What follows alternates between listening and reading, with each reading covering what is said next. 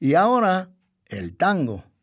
El tango siempre vigente, patrimonio de la cultura popular universal. Radio Universidad Nacional Autónoma de México presenta.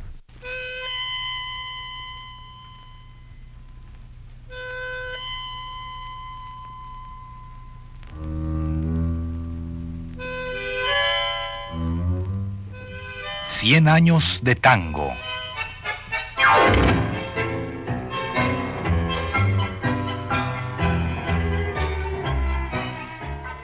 A cargo de los muchachos de antes.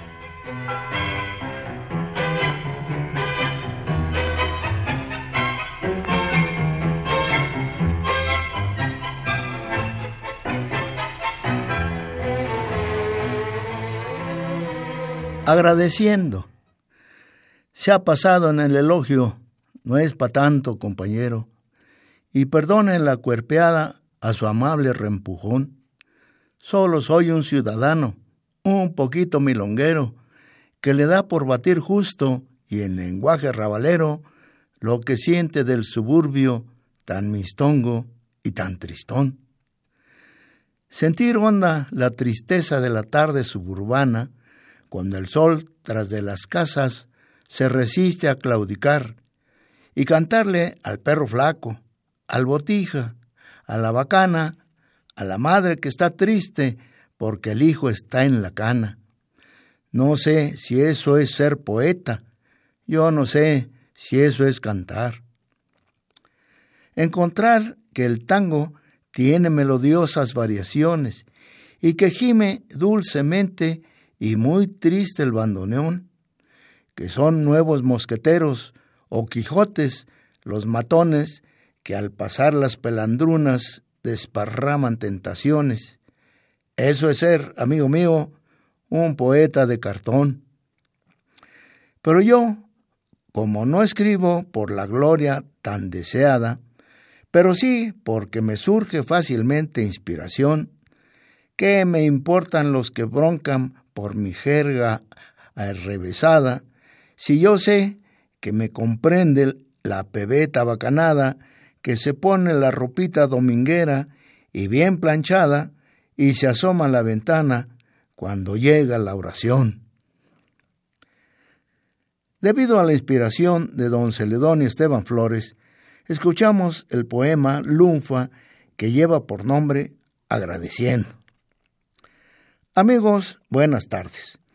Con el gusto de siempre y siempre renovado, los saluda Jesús Martínez Portilla, a través de los micrófonos de la estación de radio de la Universidad Nacional Autónoma de México, en este, el primer programa de la serie 100 años de tango, correspondiente al primer domingo del año 2018.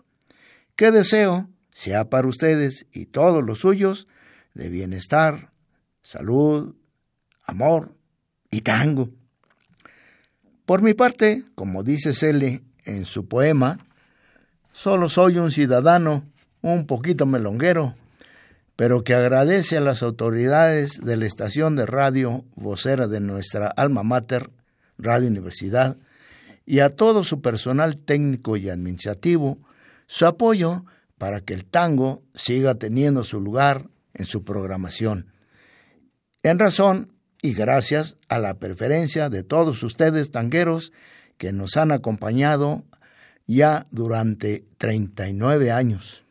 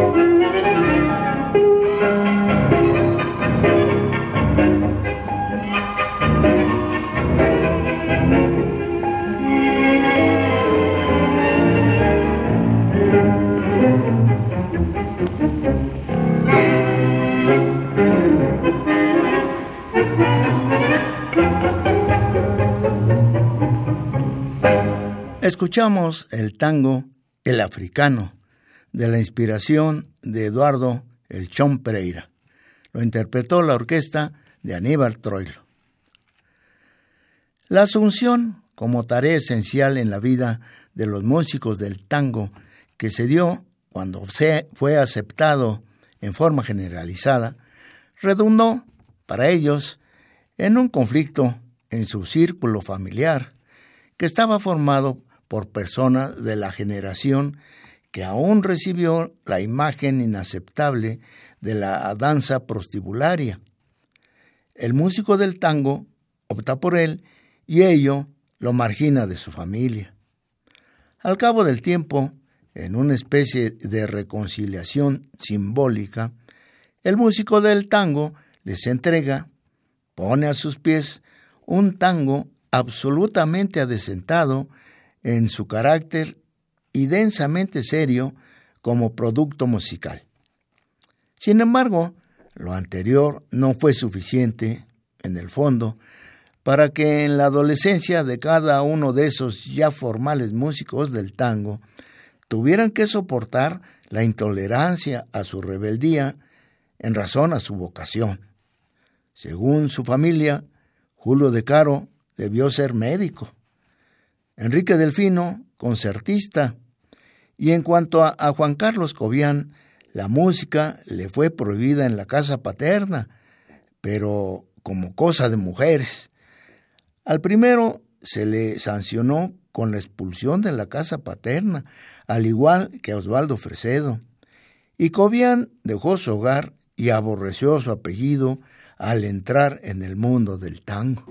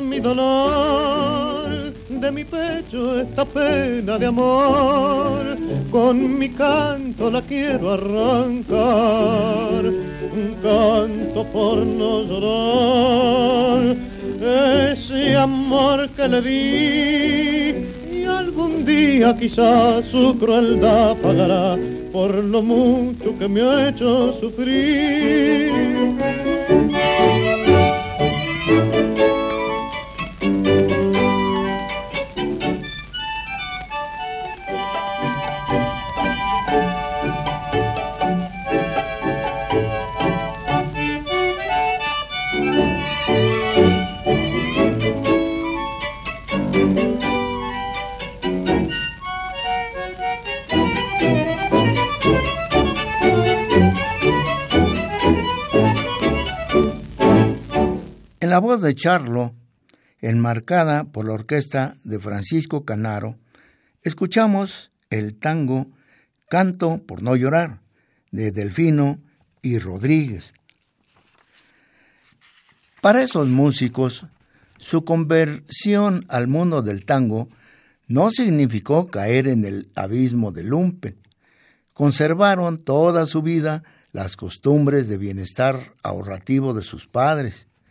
Por excepción, alguno que otro fue devorado por la bohemia, o por el contrario, como Canaro, encontró en el tango el camino hacia la opulencia.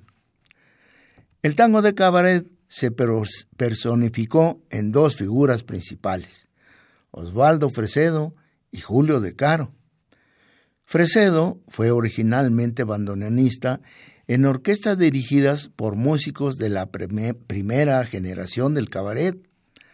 Hacia los 20 integró conjuntos de solistas que ya manejaban algunos aspectos del posterior sistema de Careano.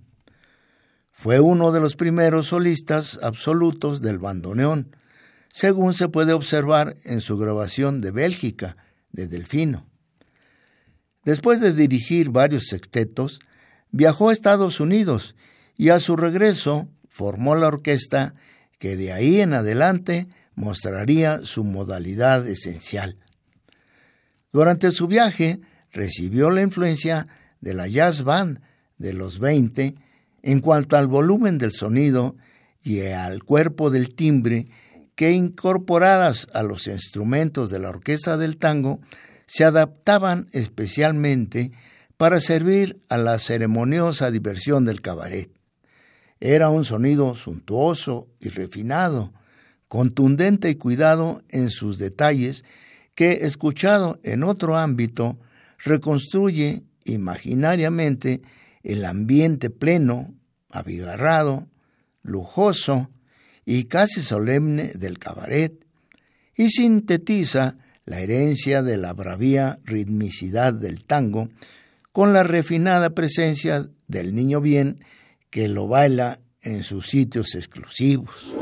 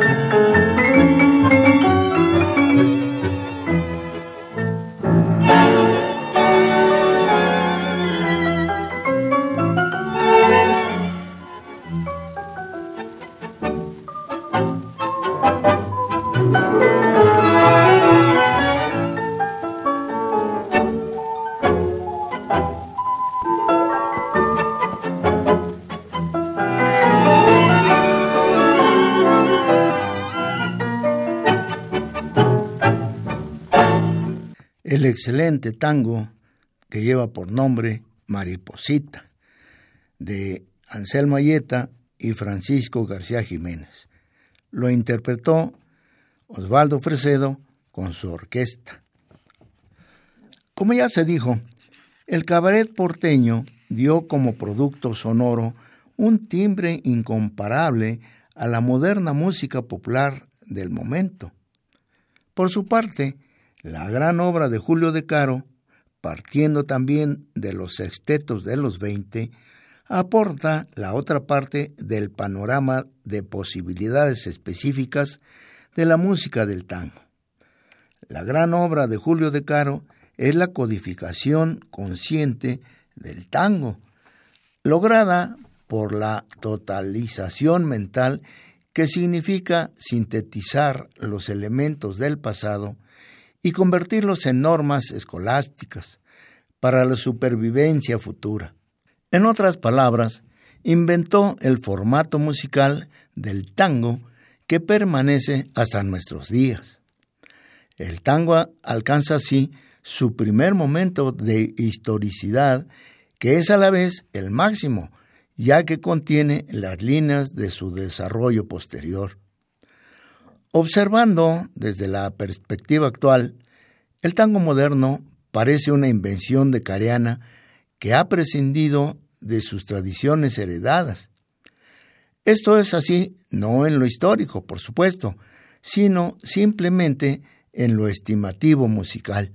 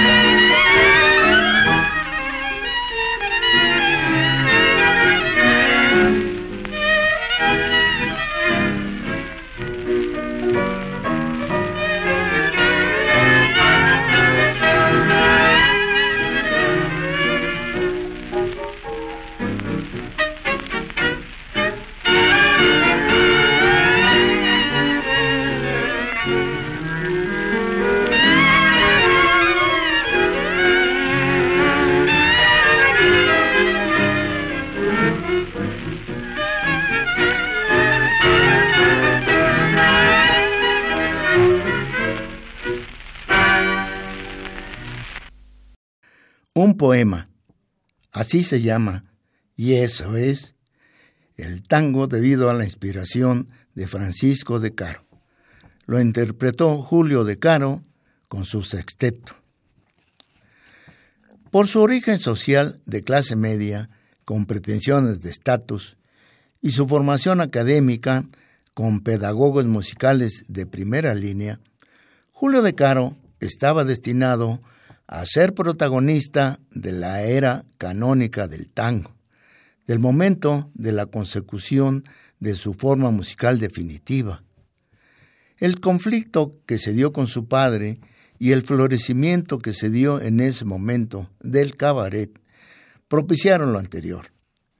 De Caro superó a algunos de sus contemporáneos tan capaces como él en lo musical, en razón al don de director que les faltó a algunos de ellos, a Enrique Delfino, a su hermano Francisco, músico fundamental en el surgimiento del tango romanza, Eduardo El Chon Pereira y José María Risuti, pianistas destacadísimos, o por la falta de vocación tanguera que afectó a Juan Carlos Cobian.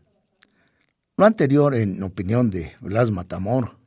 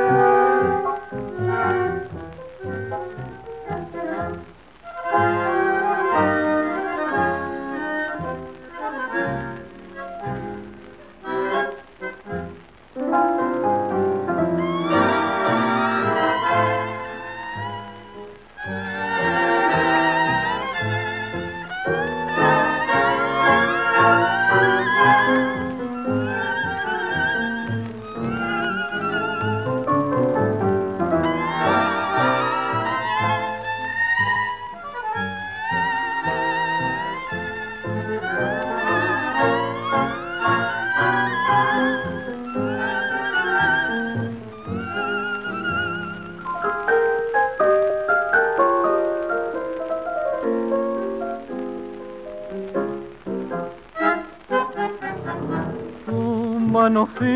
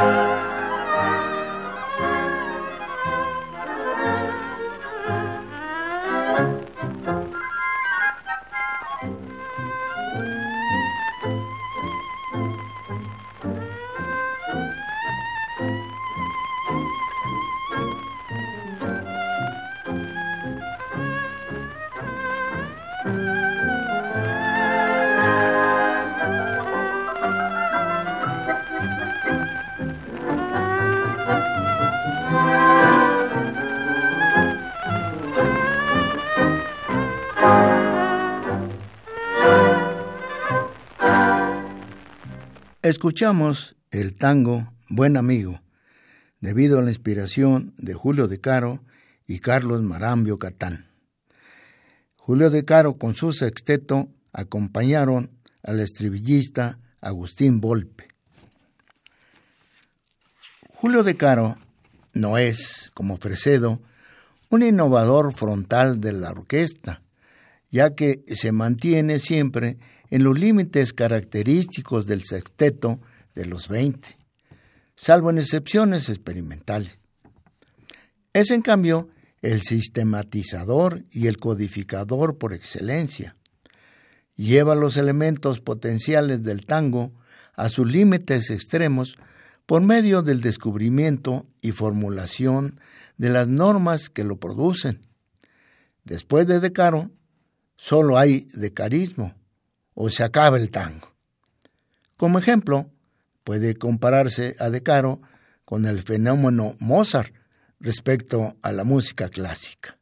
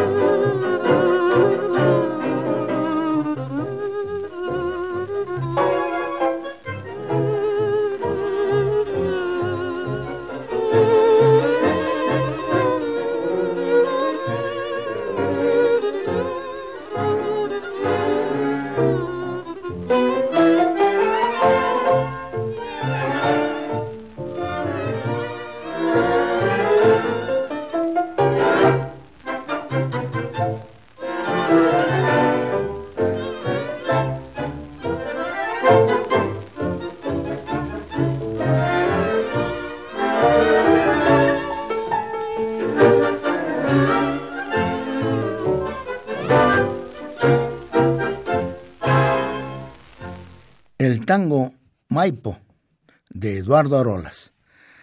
Lo interpretó Julio de Caro con su orquesta típica. En cuanto al nivel de los instrumentistas, la canonización de los diversos componentes de la orquesta típica podría describirse de la siguiente forma. Primero, respecto a los pianistas, siguiendo la huella de Firpo, la nueva escuela pianística cristalizada en los pianistas de las orquestas de Fresedo, Coviani y Risuti, este último introductor de los fraseos a solo de, de 16 compases, y el de la orquesta de Julio de Caro, su hermano Francisco.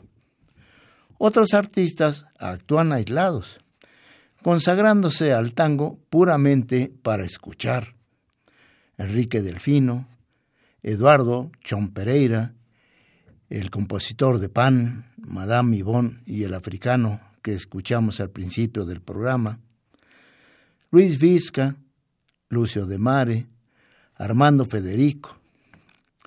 En cuanto a los violinistas, dejando a un lado el papel incisivo inicial de este instrumento, a Gesilao Ferrazano y Tito Rocatagliata, el de elegante papirusa, abren paso a la nueva escuela.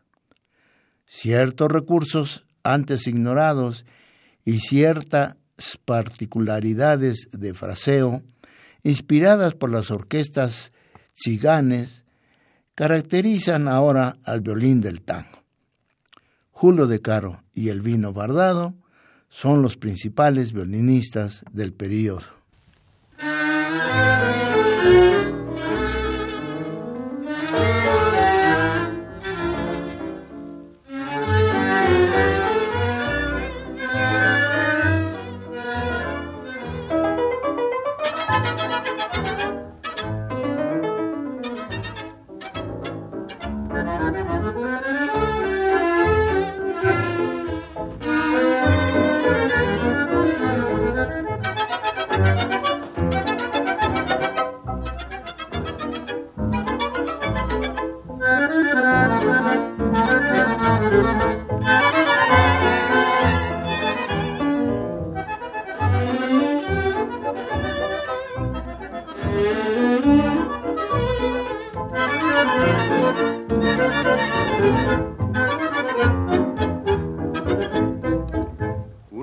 Noche de brumas te vi, sollozando no sé qué penar.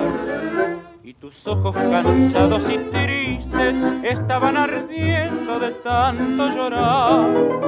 Yo llegué como un sueño en tu adiós y te traje la luz de mi fe. No sé por qué raro destino te perdí, nunca supe por qué. Qué raros sentimientos en tu ser, qué rutas insondables de dolor, qué cruel interminable padecer, hicieron que te olvides del amor, qué ansias torturaban tu existir, qué angustia cobijó tu desamor, tan solo me dejaste al partir tu corazón. Tal vez no fue mi amor tu realidad, ni hallaste en mi cariño tu sentir. Yo solo sé la única verdad que tengo en tu recuerdo, mi sufrir. Por eso sos un sueño que se fue, un sueño que quizás no vuelva más, llevándose mi amor y mi fe, mi alma y mi paz.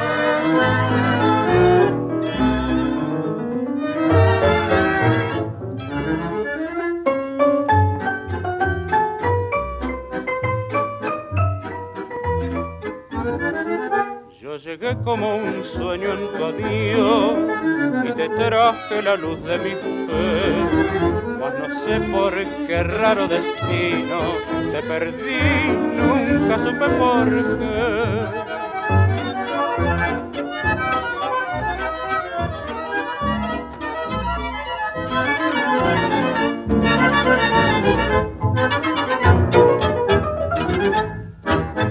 Nunca supe por qué. Un vals de Raúl Caplún y Luis Rubinstein. Lo interpretó Juan Carlos Miranda, acompañado por la orquesta de Lucio de Mare. En el contrabajo, el negro Leopoldo Thompson, quien actuó en varios conjuntos, canoniza el uso del instrumento en la orquesta típica.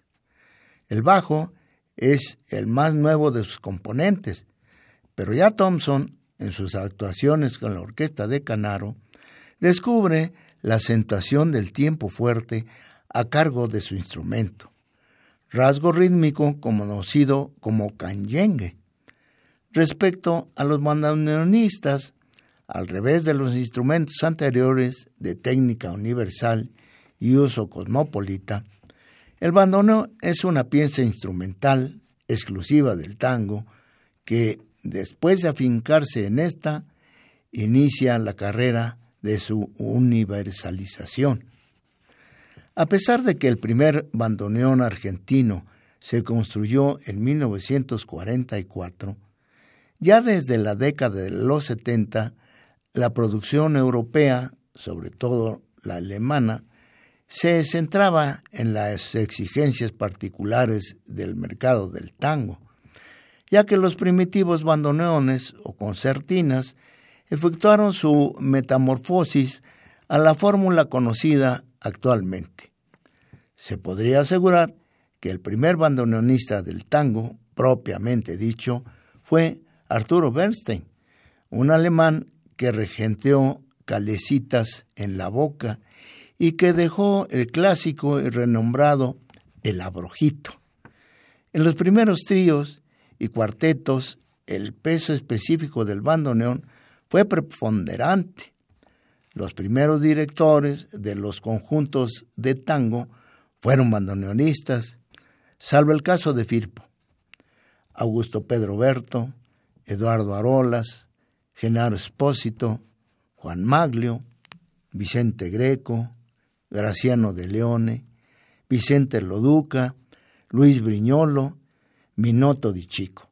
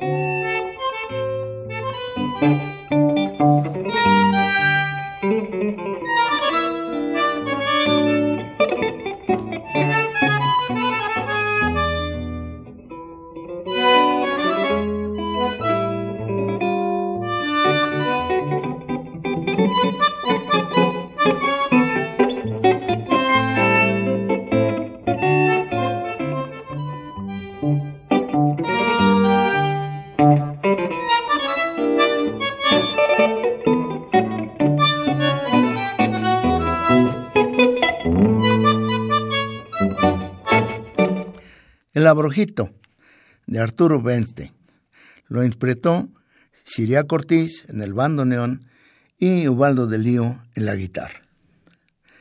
Pedro Mafia es el más antiguo bandoneonista del periodo canónico. Tenificó la ejecución y enseñanza del instrumento que para ello ocupó una cátedra municipal y transcribió preludios y fugas de Bach quedando abierto así el sendero que siguió Alejandro Barletta, tocando en el bandoneón piezas originales o arregladas de la música europea. Las tres modalidades esenciales del bandoneón en el tango son la de mafia, cadenciosa y melódica, la de Pedro Lawrence, armoniosa y rítmica, y la de Siria Cortés, en la que predomina el recitado de cada frase.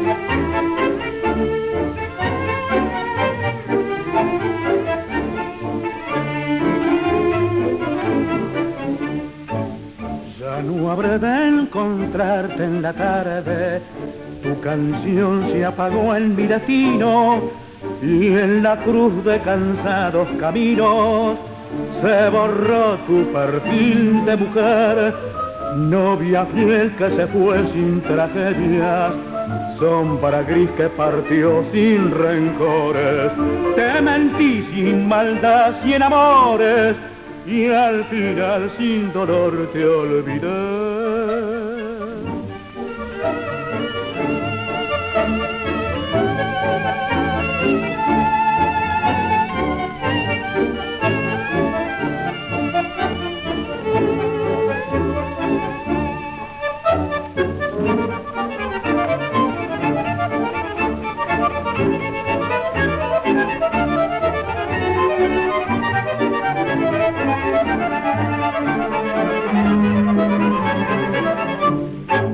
En la voz de Félix Gutiérrez escuchamos el tango a través de los años, de la inspiración de Pedro Mafia y Homero Mansi. Lo acompañó Pedro Mafia con su orquesta. En cuanto a las orquestas típicas, a mediados de la década del 10, con el florecimiento del gran cabaret, se estabilizó su funcionamiento y su integración las formaciones así logradas son el prototipo permanente del tango posterior, a pesar de los experimentos en contra. Hay dos instrumentos individuales acompañantes, piano y bajo, y dos instrumentos aislados o cantantes, violín y bandoneón. La iniciativa del invento se debe a Roberto Firpo y a Eduardo Arolas, que contaron en los inicios de la orquesta típica con los violines de Rafael Tuegols y de Julio de Caro. Así, los primeros conjuntos que aparecieron fueron el Firpo Canaro en los carnavales de Rosario en los años 1917-1918. José Martínez con la regencia de Canaro en 1917, Eduardo Arolas, 1917, Roberto Firpo, 1919, Juan Carlos Cobian, en 1921, Osvaldo Fresedo, 1922, Julio De Caro, en el 22, 23, 24, Francisco Canaro, en el 25. Nunca le dé mucho vuelo un hombre a su garabita. Y si es Maula la mosita, viaba con la Josefina. Que un bichenzo sin carácter es un muerto que camina.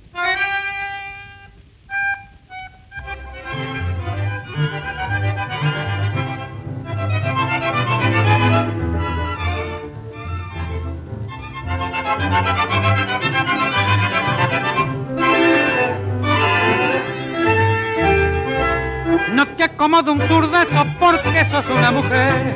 Si no ya te iba a hacer ver si pega tu cartonazo. Yo quiero sacarte un abrazo, te bato así mi paloma.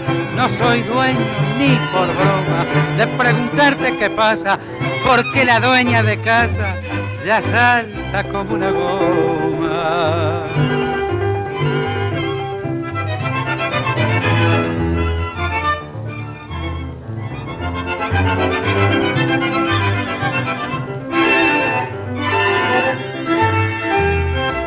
Hecho, por ver la pieza no se hace más que Ni un tango puedo silbar que te duele la cabeza.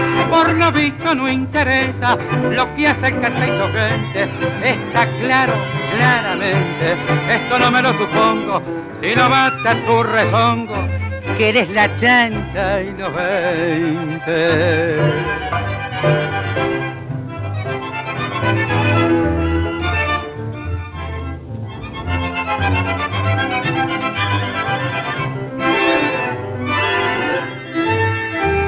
Así como ayer andaba por tu cariño hecho un cono, hoy prefiero vivir solo o acoplarme a otra garaba. O andas buscando una viaba, porque vieja mi paciencia no te va a dar la licencia. Y hace tiempo te está dando voz, ya te estás avivando, pero sin inteligencia.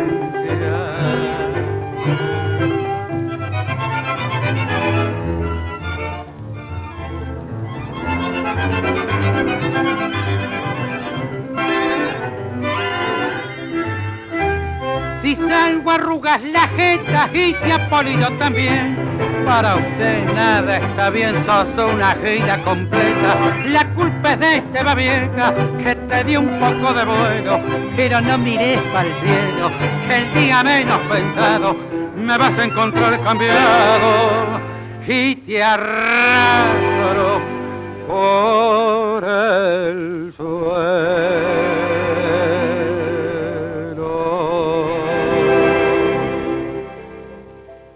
Amigos tangueros, nuevamente quiero expresar mi deseo de que este 2018 sea para ustedes y los suyos de salud, bienestar y amor, y que el tango siga siendo de su aprecio. Por nuestra parte, los productores de 100 años de tango tenemos la firme intención de contribuir a que sigan disfrutando ese fenómeno social llamado tango. Cerraremos el programa escuchando en la orquesta típica de Juan Carlos Cobian el, único lunar, debido a la inspiración de Juan Carlos Cobian.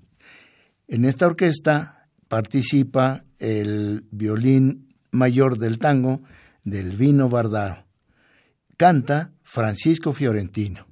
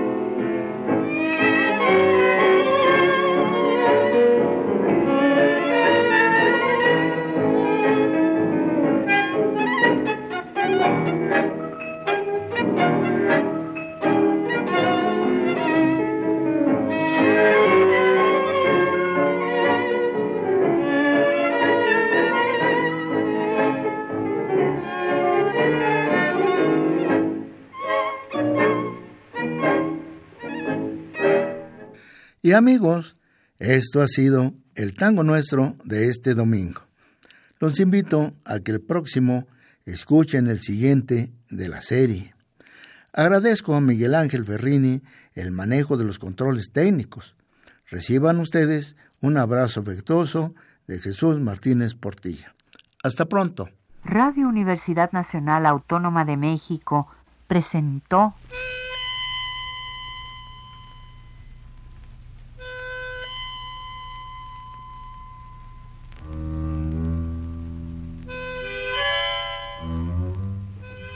Cien años de tango.